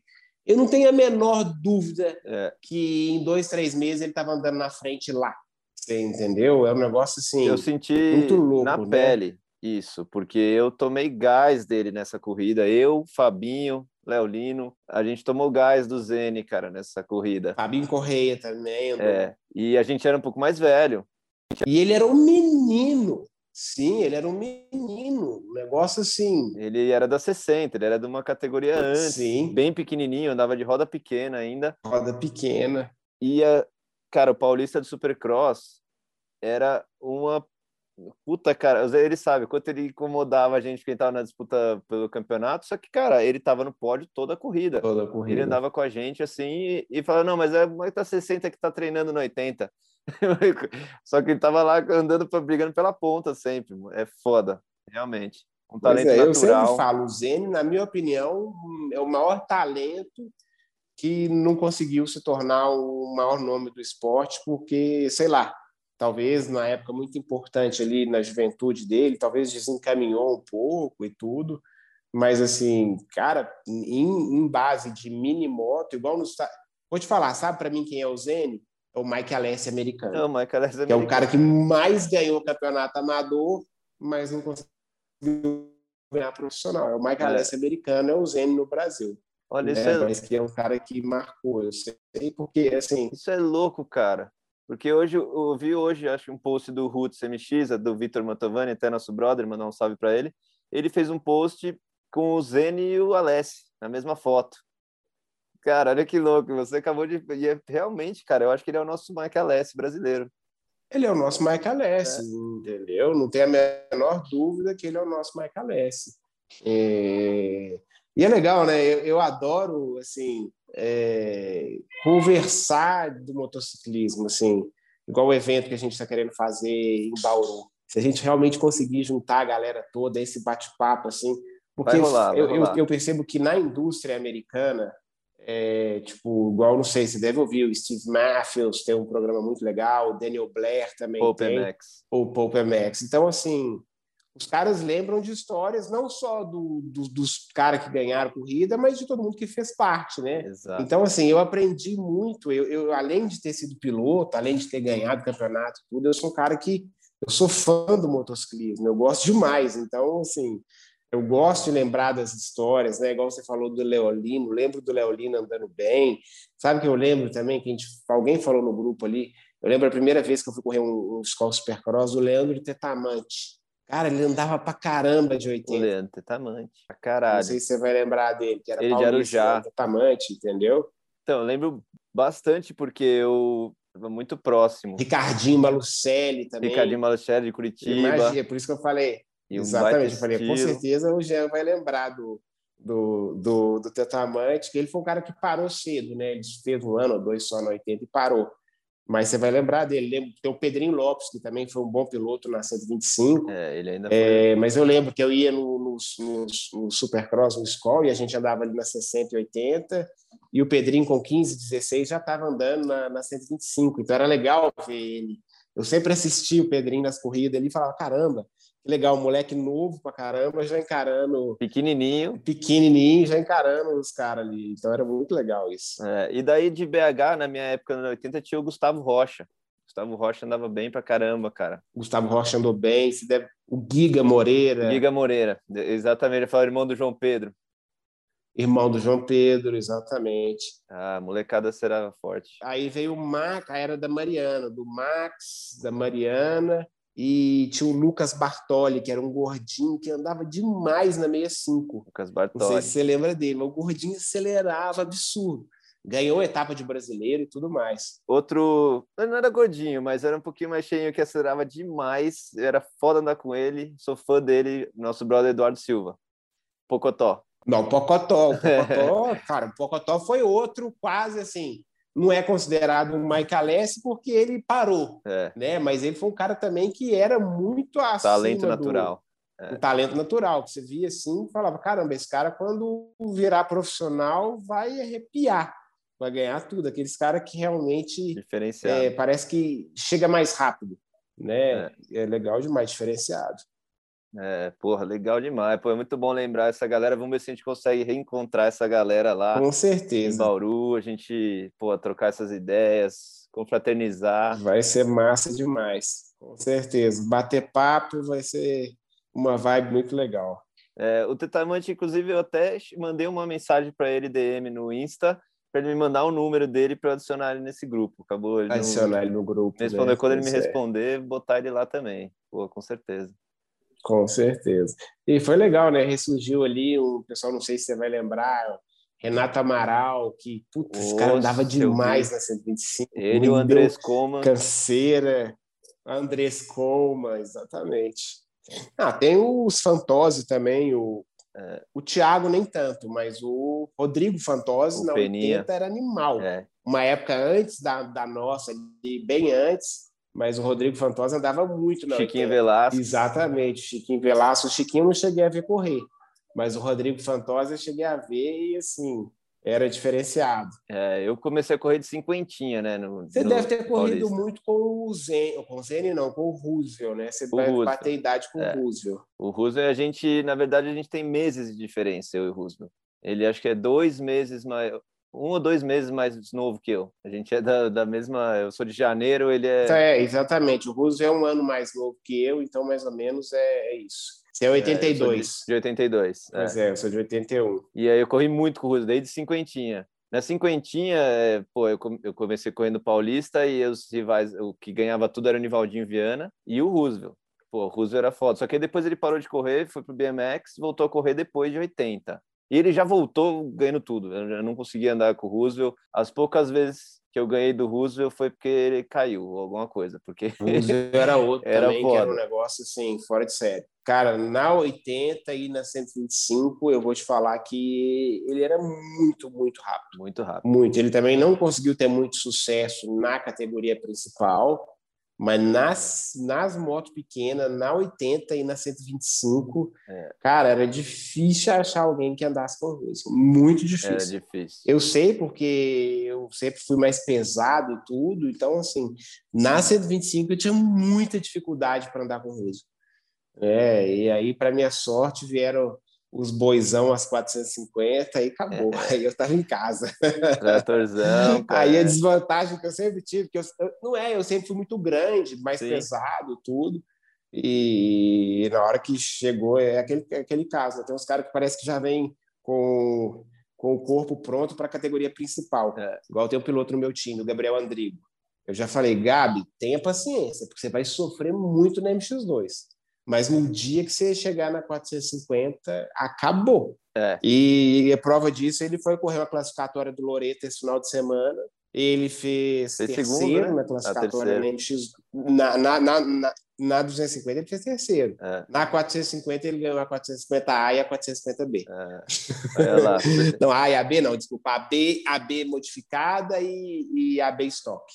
Então, assim, você já vê que é um moleque que já é grande, já é forte, então que vai, vai ter que ter paciência, mas quando chegar na categoria principal, que é o que vale, né? Que é o mais importante. É, Uma das coisas que eu sempre fico bravo aqui no Brasil, não ter uma diferenciação de valorização da categoria principal. cara, é. Desculpa, então, mas é o campeão da principal, MX2, né? ele é o campeão é um campeão uma categoria de base. Legal, parabéns e tudo, mas manda livro de recorde, título, é categoria MX1, é a principal. É. Né? Para mim, o cara que nunca ganhou na principal, desculpa, mas ele não pode ser, tipo, lenda. Dá um patamar ainda piloto, mas Você não abaixo. foi, né? É, o que qual é quem sabe o campeão da, da Fórmula 3000, eu acho que é que antecede a Fórmula 1? Ninguém. É, né? Agora a Fórmula 1, o negócio é mais embaixo. E é, é muito louco isso que você falou do físico, né? Tá- Realmente, cara que já já tem, parece que o porte para andar nas, nas motos grandes e outros pilotos, eu, meu caso, podia ter ficado no 80 a vida inteira. Até hoje eu, eu ando no 80 ainda, praticamente. A vida inteira. eu- minha, minha estatura eu consigo andar no 80 e vai. viu? Pois é. Eu fiz um, um bike test na, bike do- na moto do Thales, na KTM 150. Porra, meu.